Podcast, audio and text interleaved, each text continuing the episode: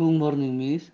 Today's title is Indoor and Outdoor. To stay in check, I prefer to walk, bicycle, and jog. I prefer outdoor activities because it helps sunlight and I feel relaxed. I like text activities because cycle help me strengthen my muscle and walking is more exciting. Thank you.